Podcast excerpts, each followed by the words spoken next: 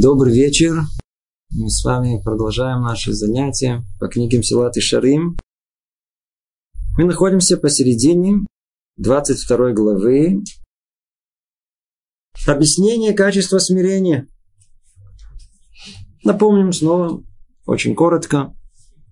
Мы там, где-то уже наверху, на третьем этаже восхождения человека, где разбирается одно из самых великих качеств, присущих людям, святым, условно их мы называем душим, под названием э, смирение, скромность. И на языке Тары называют это анава. Мы уже несколько занятий пытаемся объяснить, что это такое, определение этого качества смирения. Смирение, оно противоположность тому, что нам очень хорошо известно, понятно и очевидно. Это гордость и высокомерие. Гордость и высокомерие – это ясно и понятно. Что такое смирение? Ну, видите, требуется большого изучения. На прошлом занятии мы с вами изучали о смирении в мыслях. Что это означало? Что в результате размышлений то есть не фантазии, когда человек видит себя кем-то и чем-то, а в результате размышлений для человека становится истиной, что он недостоин хвалы и почести, а тем более того, чтобы заноситься над другими людьми. Почему? Из-за недостатков, несомненно, имеющихся у него. И так далее, то, что мы с вами уже разобрали. Без сомнений, в стремлении к смирению, то есть к овладению качества смирения, мы должны э, не заноситься над другими людьми по той причине, когда же мы много уже разобрали тех недостатков, которые у нас есть во всех областях. Все, что мы думаем причиной нашего, нашей гордости, э, нет никакой причины. Если только присмотреться чуть-чуть даже, то увидим, что нет никакой причины по-настоящему э, гордиться теми качествами, которые у нас есть, даже если они действительно достойны. Но истинное смирение – это не заниматься своими недостатками. Это нужно, не всяком сомнении. Но предпочтительнее, вместо того, чтобы концентрировать свое внимание на своих недостатках, больше обратить внимание на достоинствах других людей – если присмотреться, то мы увидим, что любой человек вокруг нас, он более достоин, чем мы сами. И если даже на первый взгляд нам покажется, что, может быть, я умнее его, то есть я более быстро способен решить задачку и даже сделать это более правильно, то есть получить правильный ответ, а другой нет, то что это значит? Что он, например, в других качествах, например, он более осторожен, он более, э, у него есть больше терпеливости, у него он добрее. То есть всегда можно найти у другого человека какое-то качество, которое гораздо более весомо и более достойно в глазах Творца, и, чем те, которые у меня есть. Поэтому видеть другого человека выше себя, увы, это вещь совершенно... Как только начнем рассуждать, это не вещь неприемлемая неприемлемо. Отсюда будет исходить еще то, что мы называем добрый глаз. У нас есть понятие айн-това. Когда мы видим все время достоинство другого человека. Теперь на каком на какой ступеньке мы сами стоим, это очень легко определить. Когда мы видим другого человека, то что мы замечаем в первую очередь? Его недостатки. Что это значит? Какой глаз у нас? Какой глаз у нас? Нехороший глаз. Что это означает? Что то, что присуще нам, пока еще, пока еще, это качество высокомерия. То есть желание видеть себя выше других. Это причина того, что мы видим в других недостатки сразу, на месте. Что делать? Ну, тут на том уровне, о котором мы говорим, если только человек взберется, вскарабкается со всеми силами своими на ступеньку смиренности, скромности, то неизбежно будет в других видеть тут же все преимущества, все хорошее, что есть в другом человеке. В его деяниях, в его поведении, в его словах. То есть, другими словами, и все зависит от э, инструментов, посредством которого мы меряем окружающий мир. Его надо настроить правильно. к сожалению, то есть проблема где? В самом инструменте. Кто инструмент? Это я, мое эго. Мое... Где моя планка высокомерия, где она находится? Если выше среднего, я буду видеть все недостатки. Ниже среднего я буду видеть все достоинства. Ну, в эту сторону мы должны идти. Итак, мы с вами посередине разбора качества смирения. В прошлом занятии мы разобрали смирение в мыслях. Мы... Нет причины, если только мы начнем рассуждать, тому, чтобы заноситься. А сейчас посмотрим и о смирении в поступках. Другими словами, обратите внимание о том, что мысли это одно, но как не мысли, неизбежно наша мысль, она как-то отобразится на наших деяниях, на, наших, на нашем теле, по-простому, на выражении лица, на, на, на словах. На. Поэтому что нужно? Тут сказано, есть еще понятие под названием смирение в мыслях, смирение в поступках. Так и говорит нам Рамха. Теперь поговорим о смирении в поступках. И в нем можно выделить четыре составляющих. Первое – скромное поведение. Второе безропотное принятие обид и унижений. Третье – ненависть к власти над другими людьми. Ну, глаза уже начинают открываться. Точнее, округляться. И бегство от почести. То есть, от уважения, и уважение и почитание всех других людей. Да, то есть, уже это от того, что мы перечислили, уже плохо стало. То есть, уже, уже совсем скажем так, это, это, это, это радость жизни куда-то вся исчезла. Практически, практически исчезла. Что сказать? Э, может быть, два слова просто как вступление. Мы учимся всегда от наших э, великих учителей. И то, что мы учим от них, э, поведение, оно было вот как тут и написано. Как и написано. Мы сейчас разберем это скромности поведения и так далее, и так далее. Что это все это означает? Я вот пример просто приведу. Нам всем известен, как э, один из величайших наших учителей Исроль Мисалат. Был человеком гениальнейшим во всех областях Торы, во всех областях человеческого поведения и морали. Откуда он все это взял? У него был, естественно, не менее великий а как всегда, учитель всегда больше. Учитель его звали Раби Йосеф Зондер Мисалант. Кто был его Раби? Раби Хами Воложин.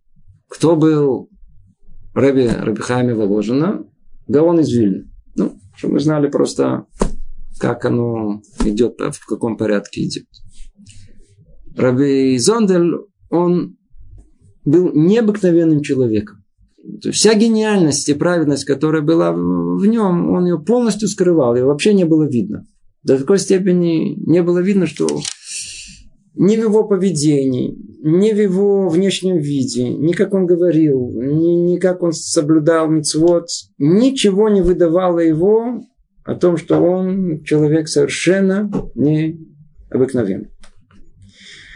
Рабисрон Салант заметил его однажды он не знал, кто он, видел его как простого человека. И он заметил его однажды, как он ест. Когда он обратил внимание, как он ест, он стал на ним наблюдать. Каждый раз он приходил смотреть, как он ест. И через некоторое время он понял о том, что перед ним находится праведник, потому что он ел точно по Рамбаму, кроме двух мест, где он ел по Райвиду, который оспаривал Рамбама и понял, с кем имеет дело. Потом он стал смотреть, как он молится, да, как он говорит брахот. Внешне никто ничего не поймет, но кто знает Аллаху, он понял, что он не то, что не нарушает, он соблюдает все хумры даже, но так, чтобы никто не видел, никто, чтобы ничего не понял. Так он нашел своего учителя. И он сам был таким. О нем рассказывают, что когда он молился в Миняне, людей простых, да, людей рабочих, простых, а пусть такие простых евреев, то они молились быстро, он молился быстро. Никогда не выставлял свою праведность на показ. Как у нас было сказано, от лехет и машем То есть надо, надо быть скромными и смиренными во всем, что касается служения Творцу. То есть это, это примеры, примеры наших мудрецов. Хафесхайм все знают. Есть свидетельства людей, которые следили за ним, чтобы что-то посмотреть. Великий Хафецхайм, он был человек э, праведный, он был, э, видите, э, Силат и Шарим, мы с вами это учим. А нам, чтобы понять, что тут написано. А он был ходячий Силат и Шарим. Живой, живой. И, и вот люди живые, которые были свидетелями, они всматривались, уже зная его величие, они не могли заметить ничего, что отличает его от простого человека. Я же не говорю про одежду. Даже когда он говорил «Шма Исраэль», он говорил просто «Шма Исраэль, Шем Элукейн, Шем Эхад».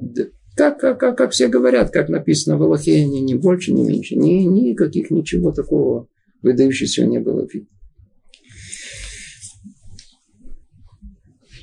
А скромность она присуща людям истинно праведным. А не скромность кому? Ну, который пока еще не совсем правильный. Если мы чего-то достигли, даже чего-то маленького, самого-самого маленького, что нам хочется в первым делом сделать? Чтобы все об этом знали. Как так, если я что-то, если я встал на полчаса раньше и пошел в меня, там, в Атике, да, что человеку не, не удержится, чтобы не рассказать об этом? Все еще гораздо хуже. Он только подумал, что он встанет на Ватикин. Он уже позвонил кому-то сказать, я завтра встану на Ватикин. А, и встанет он или нет, это уже другое дело. Нет, скорее всего, он не встанет даже. А если уже встал, Кальвы Хомер, тем более, тем более, что пойдет и расскажет. Мы, мы, мы же не пропустим никакую свою праведность. А все желание людей истинно э, смиренных, это, это наоборот, чем больше праведный поступок, тем больше надо его скрывать, чтобы его больше не было видно. И это был путь всех наших мудрецов, всех э, людей праведных, хасидим, э, цадиким, всех как одних. Давайте теперь разберем, может быть, более подробно, что имеется в виду. Что это имеется в виду. То есть, не показуха. У нас это показуха. А все должно быть, по-видимому, не так, а должно быть скромно, чтобы никто не видел именно этой праведности нашей. Очень много есть, что сказано по этому поводу. Может быть, я, у нас получится, может, после того, как мы закончим это, сделаем еще один урок, который больше будет относиться уже к нам, где мы, может быть, чуть больше проясним и все, что будет, все, что будет касаться э, истинной э, скромности и смиренности на нашем уровне. То есть есть на уровне там, наверху. Это очень вещь высокая. Да? А есть хоть что-то, и что-то должно приклеиться и к нам от этого. Может быть, получится у нас и об этом тоже поговорить, Белинетер. А сейчас давайте разберем, э, из чего это состоит. Первая составляющая – это скромность поведения. Скромность поведения. Человек должен вести себя скромно. В чем это проявляется? В речи. Второе – в походке. Третье – в том, где человек садится в обществе других людей. Четвертое – во всех движениях вообще. Что мы видим? Видим, э, речь идет сейчас не о сути, что человек говорит, а о том, как человек говорит. Здесь у нас оказывается язык тела. Как мы ходим, как... мы еще ничего не сказали, но из-за того, как мы сидим, да, или как мы, или человек по-разному может сидеть. Да. Есть всякий раз, есть целая наука, называющаяся язык тела. Да, из-за того, как человек сидит, смотрит, как его тело, оно сбалансировано, уже во многом ясно о том, что находится в состоянии там у него в душе. И вот, давайте по порядку говорят, сказали мудрецы. Говорить с другими людьми следует всегда как? Спокойно. Бенахат. Бенахат. Надо говорить спокойно. И Писание говорит об этом прямо в книге Каэлет. Слова мудрых слышны, когда сказаны спокойно. Спокойно. Ну, мы все знаем, мы приходим на урок к большому раввину. Я вам сразу говорю, первые несколько минут вы не поймете, не услышите ни одного слова. Практически всегда они говорят тихо, спокойно и просто не слышно. Когда не слышно, то что происходит? Воцаряется полная тишина, чтобы можно было услышать. И тогда все вот так сидят приблизительно так, почему он говорит тихо. Тогда человек полностью сконцентрирован, он слушает. Но это только не думайте, что это уловка чисто техническая. Это просто путь, который приучил себе каждый большой раввин разговаривать. Они говорят очень спокойно, рассудительно, и без повышения тона, а и тем более криков и так далее. Ну, что для нас? Что мы можем выучить из этого? Что вам сказать? Когда человек говорит спокойно, его просто слушают. Когда говорит беспокойно, никакого желания слушать такого человека нет. А что хочется? Ответить ему, как точно так же. Ты, а я тебе так же. Как у нас в доме? У нас в доме зачастую скандал начинается из-за ничего. То есть нет никаких причин. Ну тогда же почему же скандал? Я вам скажу почему. Манера разговора.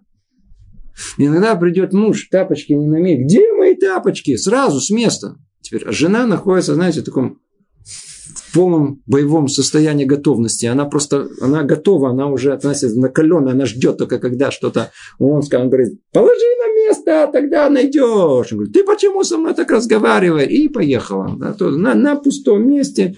Ты кто такой? Ты кто такая? И друг друга практически уже прикончили.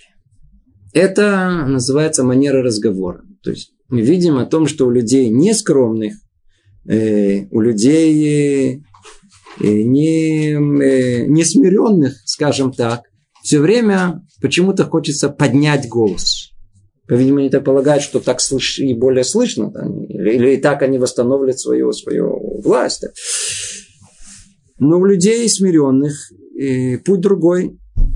Они говорят спокойно. Как продолжает Рамхали говорить, тут еще приводит э, подтверждение из разных источников. Нужно проявлять в своих словах уважение к людям, а не пренебрежение. И об этом сказано, унижающий другого лишен ума. Тут буквально бессердечен. И далее там же сказано в притчах, с приходом злодея приходит и унижение. То человек горделивый, человек с этим внутренним высокомерием, он всегда хочет показать своим тоном свое преимущество над другим человеком. Всегда. Всегда. Сразу чувствуется. Как он говорит, что он говорит, то ли он... Не надо даже кричать, а даже тон, который человек говорит, порой выдает его внутреннее содержание, его желание видеть себя человеком более великим, более достойным. То есть Тут его называют буквально таки Раша, негодник.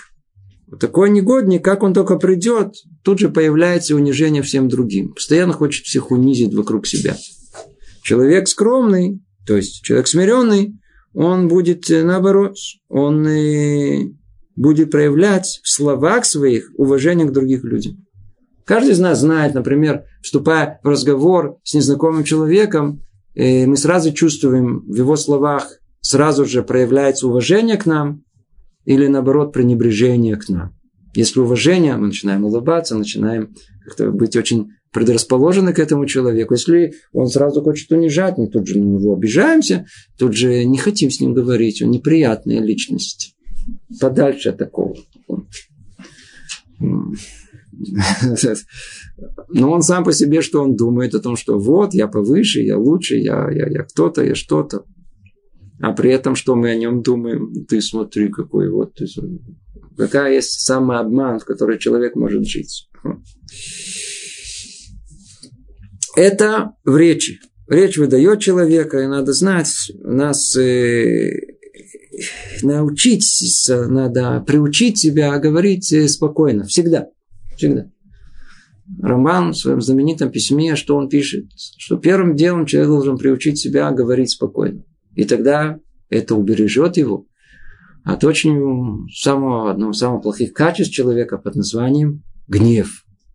Человек будет просто привыкнет говорить спокойно. Ну, он гневаться не будет. Надо, надо приучать себя, приучать. Надо работать. Человек, если работает над собой, постепенно, постепенно, он приучает себя говорить спокойно. Это речь идет о речи. Теперь. Скромность проявляется и в походке. Как надо ходить? Сказали наши мудрецы, трактаты Санедрин, послали оттуда, оттуда это из Вавилона, по-видимому, в Арас Исраэль, и какими качествами обладает человек, достойный будущего мира? Они ответили, кто? Кто? Слушайте, какой вопрос. Какими качествами обладает человек, достойный будущего мира? Да? То есть сразу же, как, как, как удостоиться грядущего мира? Ответили, смиренный и скромный. Склонив голову входит, склонив голову выходит. Не сразу дали как бы лакмусовую бумажку состояния человека. Как человек ходит? Смотрите, не следует шествовать, держась прямо. Примерно, хорошо слово, шествовать. Да? Такое 30 лет не слышал такого русского слова. Это имеется в виду идти, как на параде. Это имеется в виду. Идет человек, такой, он же звучит гордо, и вот он, как горделиво он идет. То есть у него, не знаю, что-то есть, но он расправляет свою грудь и идет прямо, смотрит э, прямо посередине. Это же полезно для здоровья, всегда в школе учили так ходить, сидеть, вы правы. Вы правы, что вам сказать. В советской школе действительно нас учили, что надо ходить э, э, э, вот так, прямо, гордо. Там еще многому другому, что нас учили. Без всяком сомнении. Но если вы уже спросили, то действительно можно ходить прямо, вот так вот. Называется на туй горон. Вот так вот. Вот, вот так, чтобы, знаете, видно явно, что человек подчеркивает стройность своей фигуры или мощь своего тела, красоту и так далее. Такое у нас неприемлемо, даже на самом низком уровне. С другой стороны, человек не должен ходить в такой полу, знаете, такой. Не должен такой ходить. Тоже не на это. Не, во-первых, это, как вы говорите, это нехорошо, это, не, это будет повлиять на его здоровье. На уроки физкультуры так не советовали ходить. А как человек должен ходить? Он должен ходить по-простому. То есть не напрягая себя в том, что таким, и не расправляя свои плечи. А он ходит, смотрите, как все наши ходят рабани, они ходят просто. Как просто? Как человек идет по делу, да, вот его походка по делу, как он идет по делу, вот так он всегда он ходит ходить. Он не, не надо чересчур быть там расправленным, не надо опускаться до, до земли. Если у вас уже старость согнула, ну то ходите так. Но не надо самого себя, чтобы вы надо так ходить, чтобы показывать всем, насколько вы смиренные и, и, и скромны. Говорит нам Рамхаль, не следует, не следует чествовать, держась прямо, то есть горделиво, с выпеченной грудью. И не следует ходить тяжелой походкой. О, есть еще, знаете, такое тяжелая походка, такая важная походка. Какие примеры. Президенты-то ходят. Леонид Ильич, по-моему, так ходил. Ошибаюсь, кто еще помнит вообще, кто прочитал. То есть, приставляя большой палец ноги к пятке. Важное ходит. Сталин точно так, если где-то видел какую-то хронику, вот точно он ходил очень важно. Сразу видно, что идет важный человек. А ходить, как все люди, идущие по своим делам. По-простому, без, без особых э, как сказали наши мудрецы, всякий, кто ходит, держась прямо, то есть горделиво, как будто не дает места божественному присутствию. И еще сказано в Писании, в книге Шаяу, а возвышающиеся будут низвергнуты. Одним словом, нехорошо ходить как президент, как царь, как... Недостойно нам. Человек должен ходить по-простому, а уж на уровне, видите, в походке, как человек простой. Обратите внимание, Тут не говорится, что надо каким-то быть каким-то особенным. Ведь речь идет чуть ли не о самом высоком уровне, о святом человеке, да, к душа. И мы бы ждали бы чего-то особенного. И что? Наоборот. Мы видим, чем выше, тем проще. Не выделяется ничего. Не выделяется. Эта Аллаха, она должна быть еще на первом уровне. Садик. Как? Не хотите расправлено, это еще это Шутан Мы говорили, мы говорили действительно о том, что не ходить на туй кором еще на уровне каком, если вы помните, когда мы говорили о качестве высокомерия на третьей ступеньке чистоты. Помните? Там мы действительно, когда говорили о высокомерии, то там упоминали тоже о том, что человек не должен так ходить.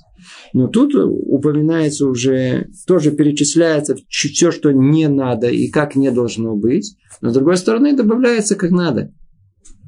Как действительно человек должен быть. Как? Просто. А паштут, а простота, когда человек не выделяется из окружающей среды, это та самая скромность и, и смиренность, о которой речь идет, и это смиренность в походке. Теперь давайте посмотрим, где садиться. Иногда и неоднократно у нас э, получается, что мы должны прийти в какое-то общественное место, место и сесть. И сесть. Где мы выберем себе место? Человек пришел в синагогу. Раз, первым делом, раз, на первый ряд пришел. Да, и сел в первом ряду. Все. Ну, может быть, там сидят, я знаю, люди там какие-то люди в возрасте, люди уже другие. Надо посмотреть, надо, надо где садиться. Пришли на свадьбу. Смотрите, мест нет. У нас есть один такой длинный стол, там практически никого нету. Пошел, сел туда. Надо как-то тоже подумать, куда ты садишься. Может быть, там, там, не знаю, это называется мизрах. Да, может быть, это, там сидит э, сам хатан. В этот день он как царь, да, и вокруг него сам его приближенный. Э, надо смотреть, куда человек должен сесть. Следует выбирать себе место среди людей простых. Имеется в виду из числа собравшихся, а не среди важных. Даже если вы человек сам важный. И об этом тоже сказано. Не красуйся перед царем, и среди важных не стой. Еще сказали в Мидраше Вайкрараба, спустись со своего, то есть причитаешь тебе место на 2-3 ряда, и сядь там, пока не скажут тебе подымись. С другой стороны, не занимай более почетного места так, что мне сказали тебе спустись. Ну, тут речь идет о примере, когда былые времена, когда приходили в Дом мудрости, то там э, были ступени, и согласно этих ступеней рядов уровня человека и высаживались. Когда приходил человек, он садился подальше. Тогда его приглашали, ну, тебе не твое место, садись поближе. Это лучше, если человек сядет наоборот повыше, и ему скажут, смотри, спустись, это не, не твое место, давай спускайся. Так или иначе, что мы видим? Человек должен искать какого места в обществе, и, как у всех, никуда не выделяться и не идти в место, где, наоборот, почесть есть. Но с другой стороны, снова, есть примеры, когда мы называем порой мицват, мицватамет, да, когда, когда, когда совершенно необходимо э, пойти и сесть в почетное место. Почему? Не от того, что э, человек ищет почести, а потому что это совершенно полная необходимость. Например, бывали случаи, когда э, на свадьбе э, есть место для хатана, для жениха, и он там сидит один. Теперь это непочетно, когда сидит он один. Действительно, нужно пойти сесть около него, вопреки тому, что это очень неприятно сидеть как бы на виду, и тем более отдают почесть совершенно не полагающуюся. Как бы человек сам поставил себя в такую ситуацию. Но, как правило, общее, мы ищем себе место какое? Подальше. Так, место среди всех. И сказано о том, кто умоляет себя, так наши мудрецы сказали, всякий, кто умоляет себя ради изучения Торы в этом мире, становится великим в мире будущем. Еще сказали об этом, да, это общее поведение, как себя надо вести. Сними тюрбан и сложи с себя корону, то есть всякий, кто велик в этом мире, мал в мире будущем. Отсюда следует также и обратное. Кто мал в этом мире, будет велик в мире будущем.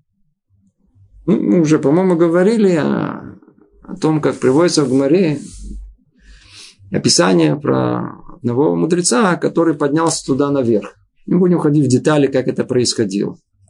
И спросили его, ну, что ты видел там? Ответил он так, уляма фухраите, я видел мир перевернутый. Что это означает? Все те, которые великие, большие тут, они там приниженные, низкие наверху. А те, которые тут были такие простые люди, то там они великие, там перед ними открыты все ворота. Отсюда следует также и обратное. Тот, кто мал в этом мире, будет велик в мире будущем.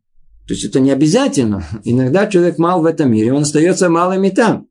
Но если он действительно великий, но только он никому это не показывает, и он ведет себя в этом мире как по-настоящему, как, как мал, он, он действительно доставится большой высоты и там.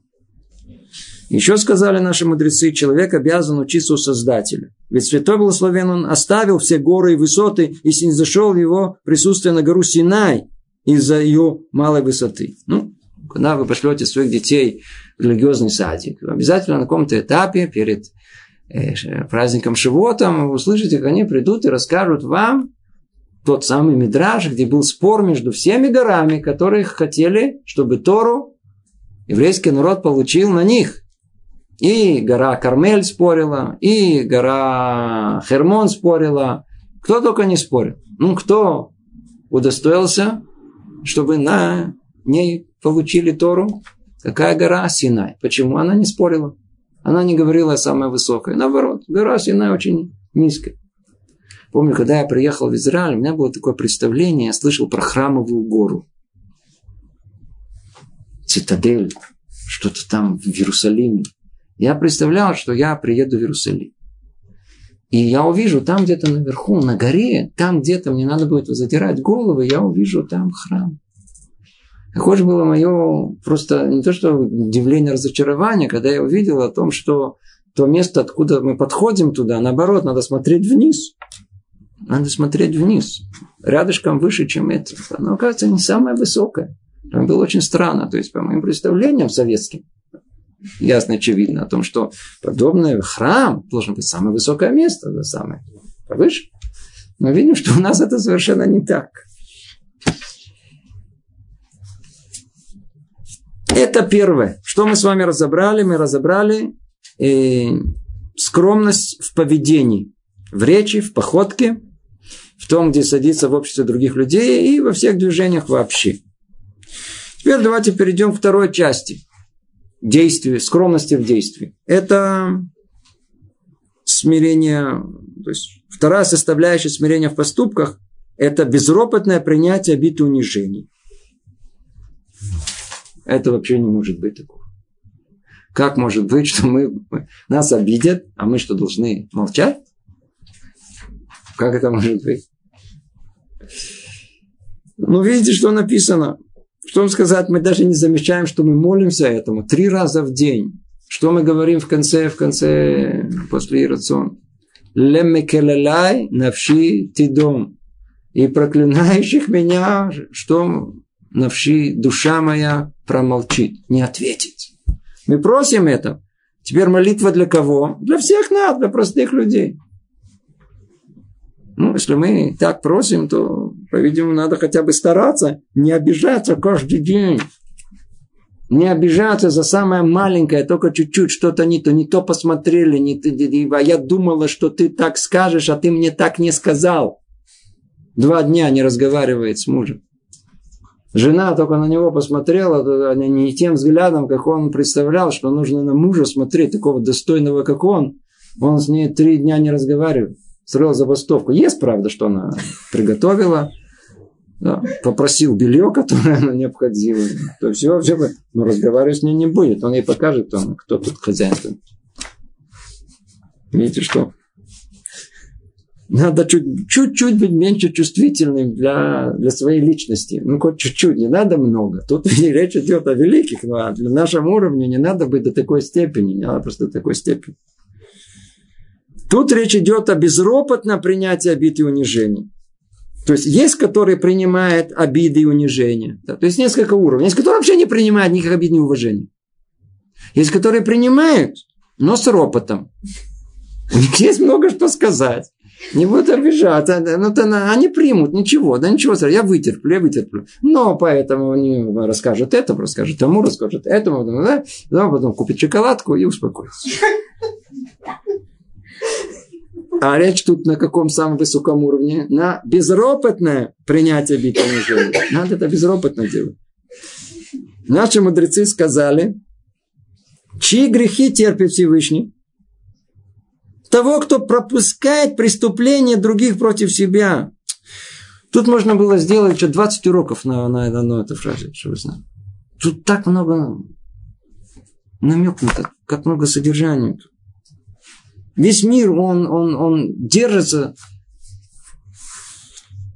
из-за той потенциальной, потенциальной энергии, которая высвобождается, когда человек молчит в момент ссоры и не отвечает. Мы не представляем себе, что происходит в духовных мирах, когда поссорились, и есть что сказать. Есть сильно что сказать. И промолчал. И не сказал. А, как такой человек ценим, там наверху. Как он ценим, до какой степени? Того, кто пропускает преступление. Еще сказано, унижены, они унижают. Выслушивают оскорбления, они оскорбляют. То есть мы должны быть среди кого? Мы должны быть стремиться быть среди кого? Мы должны быть среди униженных, а не среди тех, которые унижают нас. Тех, которые из тех, которые мы, мы, мы, мы не будем это искать. Это не надо искать, не про это речь идет. Но если нас уже оскорбили, то это предпочтительнее, чем мы оскорбили другого. Да? Это наше правило, которое должно быть. Э, а если человек, он не говорит, он просто очень длится, он не знает, что сказать. Он рамок пит, и потом это выливается в другом месте. Не всяком сомнении, вы правы, вы очень правильно говорите. Я промолчу, и действительно, иногда есть благородные жены и мужья, которые они решают, что лучше всего промолчать. Но что вам сказать? Вы правы на все сто процентов. Это молчание, она аухнется этому несчастному мужу в другом месте. Иногда месяцами. Она, она, она тут промолчит, она ему покажет, Маза покажет, или он ей там, тоже промолчит, но они устроят забастовку в другом месте, что будет какой-то да, переполох. Третьим. А ответ на это он какой? Если человек не работает над собой, если он не учится, если он не пытается разумом э, контролировать свои чувства, Жалко такого человека. Он все несчастье строит сам себе. Но если у него это хоть чуть-чуть получится, он что он поймет? Тот факт, что он промолчал. У нас нельзя молчать в семье. Вы правы, нельзя молчать, если муж обидел, нельзя молчать. Жена обидела, действительно не надо молчать. Вы, вы, вы, вы, вы, вы, вы правы. Почему? Потому что молчание, оно приведет к тому, что мы сказали, это аукнется в другом месте. Что же нужно делать? Вы не поверите, что? Молчать. Но по-другому. Молчание это не как уступка. Я промолчу. То есть, что значит промолчу? Я тебе уступил. То я окажусь умнее, но я же права. Поэтому она выльется в другом месте. А мое молчание – это признак правильного поведения. Я сейчас веду себя правильно по таре. А, здорово. То, что я промолчал, то, что я промолчал, это по одной единственной причине. Я себя веду правильно. Поэтому вначале, помните, мы учили с вами осторожность. Первым делом, что нужно сделать, выучить, что такое осторожность. Что это такое? Что такое хорошо, что такое плохо? Что принесет мне вред, что добро? И когда я уже знаю критерии жизни, тогда я должен выбрать добро и устраниться от зла, как мы много раз говорили. Так и тут. Человек должен знать о том, что промолчать – это самое большое добро для него. И тот факт, что вы промолчали, не потому, что вы правы, вы отомстите в другом месте, а потому, что вы решили сами сделать поступок, то есть молчать, потому что так правильно поступить согласно Тары. Тогда как здорово, хорошо и не остается той самой кпеды, как вы сказали, этой обиды, э, как вы сказали, это зуба на него, на еще на несколько недель. То мы это, отошли. Хорошая тема, но мы, мы, мы можем уж сильно улететь от нашей основной.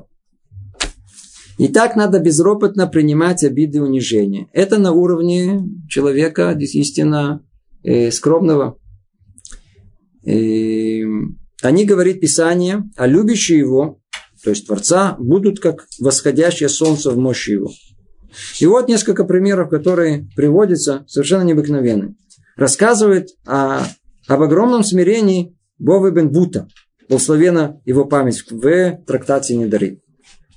Рассказывает там о том, как э, один вавилонянин, вавилонянин, то есть человек из Вавилона, приехал в землю Израиля и женился там. Но по тем временам это не было так, как сейчас. Они были с разным менталитетом, говорили на разных языках, но поженились. И язык он был подобный, можно было хоть что-то понять, но в принципе многие слова, они имели противоположный смысл. Только можете уже сейчас представить, что могло произойти между мужем и женой. И вот я сначала прочту, что тут написано, а потом объясним канву всего этого. Вова бен Бута заседал в суде. Он был Гадоля Дор, он был великий в своем поколении. И вот пришла некая женщина, подходит к нему и разбила масляные светильники ему об голову. То есть она просто по-простому подошла, где тут э, Рави Бенбута? А, вот этот, раз, бум по голове. Теперь, как бы мы бы отреагировали? Скажите мне, вот скажите, как бы мы бы отреагировали на это дело?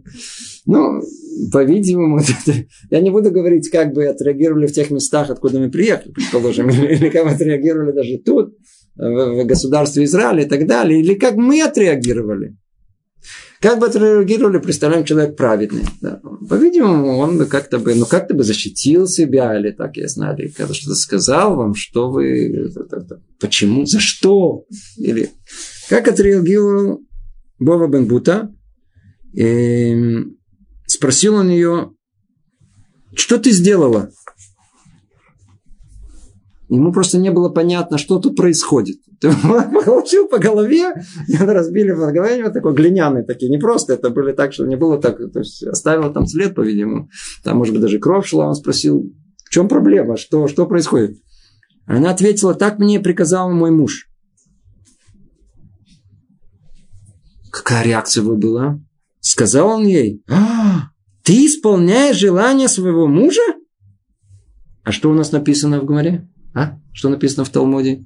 Какая жена ценимая, которая исполняет желание своего мужа? Верно? Что она сделала? Она была самая преданная верная жена. Что муж сказал? По-видимому, как она поняла. Пойти дать по голове. Э, она пошла выполнить это. И он ей ответил, а, ты исполняешь желание своего мужа? В награне за это Всевышний произведет и тебя двух сыновей, таких как Бова Банбута. Теперь, что произошло? Вы понимаете, что, что, какая, что за этим, что за кадром? Э, Гмара рассказывает об этом очень подробно. Там описывает в том, что после того, как они поженились, он у ней попросил несколько разных просьб, которые были. Да. То есть вначале э, она попросила, он попросил ее сварить э, какой-то вид пищи. А она поняла, что там он попросил две горошины сварить. Он, естественно, рассердился. Потом снова что-то попросила, она снова сварила что-то другое.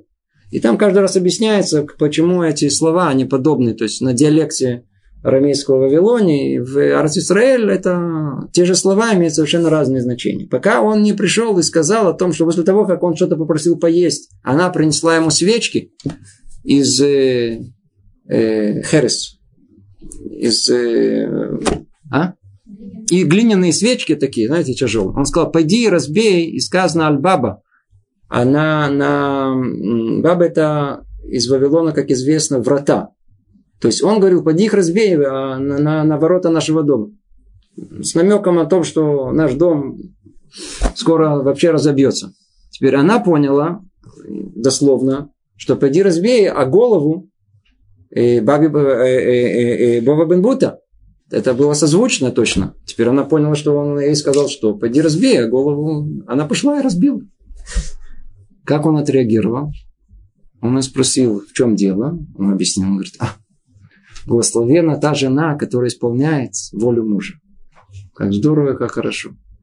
До такой степени, что он, как он отреагировал, да, даже от тебя, если так ты делаешь, до такой степени ты выполняешь его волю, от тебя родятся сыновья, и так оно и было, родятся сыновья, великие-великие в поколении, большими мудрецами.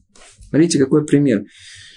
Вот надо разобрать э, глубоко, глубоко. Тут много-много что можно выучить из этого примера. Это истинное смирение. Великое, великое истинное смирение. Тут оно находится.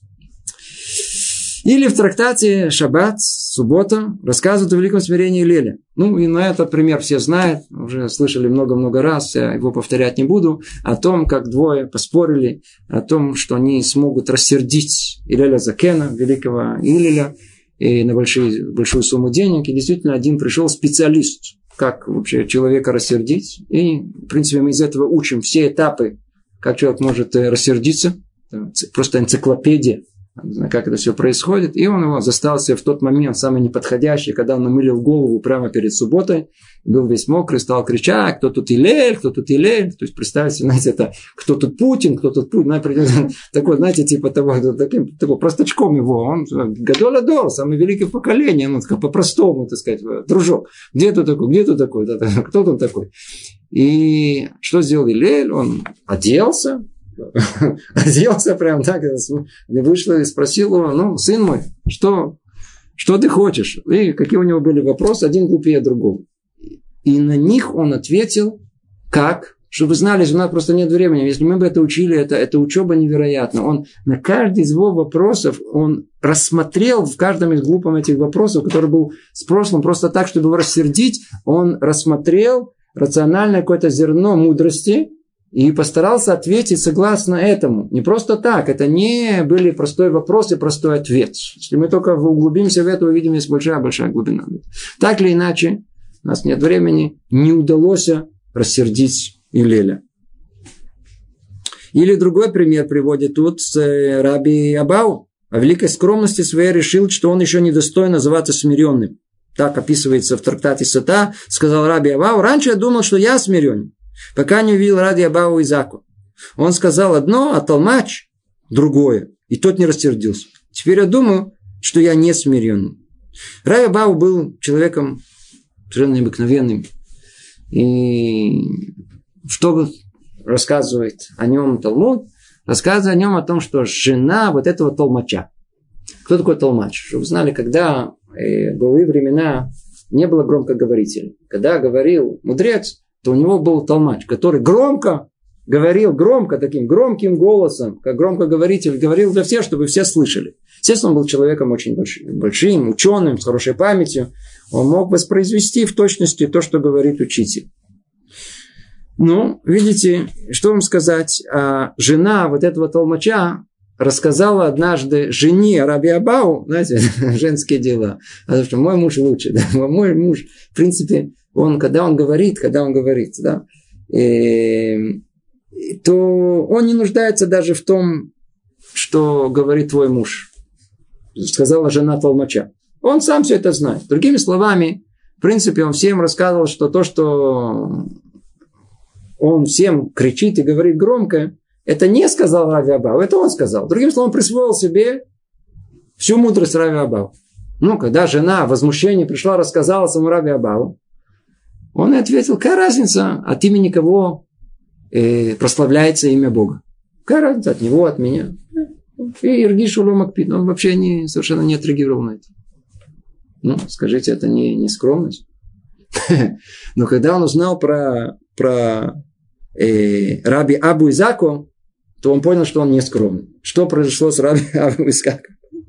Там обратное. Э, там тоже он говорил свою дрошу, а толмач, который стоял и как бы он говорил от его имени, вообще говорил другое. То, что он сам придумал. И когда это стало известно, он тоже он спокойно отнесся к этому. Он только проверил, чтобы это, если, если это совсем неправильно или правильно, но только ну, он совершенно спокойно к этому отнесся. Когда, о, когда Раби Абау узнал про Раби Абу Изаку, что это так, он так отреагировал, он понял, что его уровень, это, это еще ничего. Это еще не смирение истинное настоящее. Ну, это когда мы, мы, мы с вами только разобрали чуть-чуть о смиренности какой в поступках, то есть это без, безропотное принятие вид унижения. Видите, на каком уровне, где мы находимся. Э, спрашивают, если сын оскорбил отца, отцу тоже следует промолчать. Вопрос этот непростой, в зависимости от обстоятельств. Но, в принципе, если отец на уровне минимального желания работать на, над самим собой, то он должен промолчать. промолчать. Он много-много выиграет от этого. Со всех точек зрения. Но опять-таки этот вопрос очень непростой. И теперь третья составляющая. Третья составляющая смирения в поступках. Это ненависть к власти. Ну скажите, человек не смиренный, что больше всего он хочет? Власти. Почет. А что дает почет? Власть. Он? Кто тут командир? Я командир. Кто тут главный? Я главный. Кто основной? Я основной. Человек хочет быть, он хочет держать руль должен командовать. А скромность и смирение, оно наоборот, это качество, которое э, обязывает убегать от почести, убегать от желания властвовать другими, даже включая духовное руководство. Вы помните Моше Рабейну? К нему приходит Творец и говорит, сам Творец обращается к нему, говорит, не, я не, не хотел пойти. Не хотел, не хотел этого. Не хотел. И так мы видим о том, что все, все, все великие, никто из них не рвался к власти, никто из них не, не рвался быть раввином. И быть раввином города тем более, что это очень-очень непростая ответственная должность. Почему человек смиренный в поступках, смиренный и истинно смиренный, он не должен и вообще стремиться к этому? Во-первых, по порядку разберем. Об этом сказано в перке вот так. «Люби ремесло и презирай власть» власть над другими. Еще сказано, устанавливающий закон с легкостью глупец, злодей и гордец. Слышите? Есть люди, которые, да, они на месте, раз, и установили закон. Что о них сказано? Если это произошло с легкостью, то он глупец, он никакой не мудрец. Более того, злодей и гордец. И еще говорили, от всякого, кто преследует славу и почести, они убегают. А всякого, кто убегает от славы и почести, они преследуют. Ну, это знаменитая фраза, известная «Ародева гараковод, ковод барех мимену». Чем больше человек стремится за почестью, чем больше почесть убегает от него. Чем он убегает больше от почести, тем почесть, наоборот, стремится за ним. И, соответственно, и власть. И еще сказано, не вступая в спор поспешно. И тут есть много трактований, мы перейдем через них. И в любом случае это означает не торопись облечься властью. Не торопись властвовать. Не торопись быть начальником. Не торопись. Почему? Ибо что станешь делать после? Так сказано в притчах Соломона. Смысл этого. Завтра приду к тебе с вопросом. И что ты им ответишь? Человек вначале, что он хочет? Я, я, я, я буду, мне полагаю, начальником отдела я буду. Я буду директором. Я буду ответственным. Все очень хорошо. И что человек видит тут же в воображении своем? Как он сидит, у него мягкое кресло, красивое такое-то самое, туда, сюда, показывает всем, куда пойти, командует, отдал распоряжение, все тут же по стойке смирно стоят. Все мы это видим. И чего не понимает. Хорошо, после того, как дал распоряжение. А какой результат этого? Ведь может что произойти? А распоряжение отдал, ты большой директор, но в результате там убыток нанесен на 100 тысяч, не знаю, миллион. Или еще повлиял на, на, на судьбу человека в самую нехорошую сторону. Есть результаты всего этого. Как только человек взялся за руль, то ты сейчас отвечаешь за жизнь всех остальных людей. Забрался наверху пирамиды. Все, у тебя теперь твоей жизни личной нет. То есть сейчас ты отвечаешь за всех других. Человек это осознает. Сколько людей рвутся к власти. Но они понимают, что они с этого момента, как ее получат, они становятся полностью ответственны за всех тех, э, над которыми они властвуют. Это непростой вопрос. Вот тут об этом и сказано. Вы видите, что-то сказано.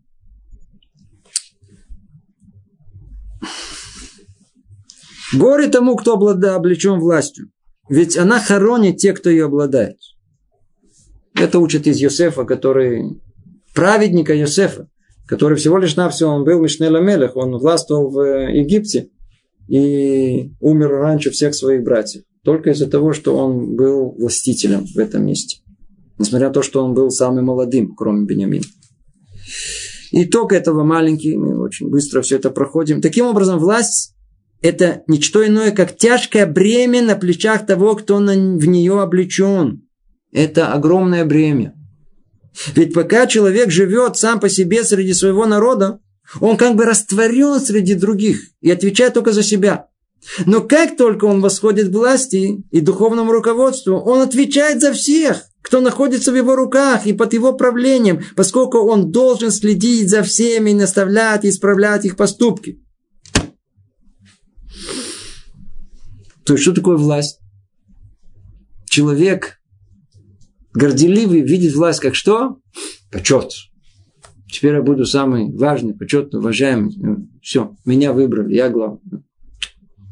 Человек смиренный, если его уже и заставили быть духовным лидером, то он это видит прежде всего как? Как колоссальную ответственность. Как страх перед, не дай Бог, что я буду делать. Он отвечает за всех теперь. Если он не делает этого, то, как сказано, и грех на вашей голове. Страшная, страшная вещь. Страшная вещь. Видите?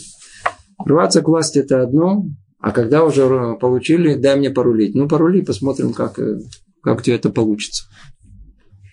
А почет – это не что иное, как обман. Теперь, что человек, к чему человек рвется, когда он хочет власти? Он ждет чего? Чтобы его теперь уважать. Почет. Он хочет почета. Уважение. А почет это не что иное, как обман, заставляющий человека поступать против собственного здравого смысла и против воли его Создателя, побуждающего забыть все свои обязанности. Как только человек, он науль, как только он э, стремится к власти по одной единственной причине, чтобы получить почет, он просто умалишенный. Он вынужден поступать против собственного здравого смысла. Он понимает, что нельзя это делать из-за того, что почет движет им. Он будет командовать тут, нет, поступай так. Он никогда не признается в ошибках. За всю историю израильской политики не нашелся один, один, один, который сказал, что я в чем-то ошибся. Всегда, знаете, иногда к концу карьеры человек уходит из Кнессета, последняя его речь. О чем дифирамбы? я достиг этого и успел это, я это сделал, это то сделал, это сделал. Ошибки нет. Одного спросили из Министерства просвещения, однажды он там несколько лет был начальником. Сказал, в мои времена не было лучших времен, я поднял на неверную высоту просвещения в государстве Израиль. Как известно, где оно находится, мы результаты этого знаем, видим и чувствуем на себе. У нас не ошибаются. У нас политики вообще, у них нет такого понятия. Почему? Что ими движет, мы можем только догадываться. Почет – что иное, как обман, заставляющий человека поступать против собственного здравого смысла и против воли его Создателя, побуждающего забыть все свои обязанности. Он забудет свою ответственность, забудет свою обязанность. Тот, кто понимает, в чем его суть, несомненно, возненавидит почет и презрит его. И все воздаваемые ему почести и восхваления будут ему в тягость. И Сотни рассказов про наших праведников, которые убегали от любого вида почетов. От любого. Okay? Рассказывают про Рабхайма Зонафельда. Он был рабаш или Рушалаем. Когда его ихтиру, то есть его стал, стал э, раввином э, в Иерусалиме, то его подняли, на, начали качать. И он что-то закрыл голову, что-то начал говорить. Когда вас спросили, что он там говорил, я говорю, что не дай Бог он не возгордился из-за того, что он никто, я никто, я ничего, я не был, что не дай Бог у него не было ни малейшей гордости за той почести, которую ему оказали. Ведь тот, кто понимает, в чем его суть, несомненно, возненавидит почет и презрит его. И все воздаваемые почести и восхваления будут ему в тягость. Ведь увидев, как его хвалят за то, чего на самом деле у него нет, он только устыдится и будет сокрушен.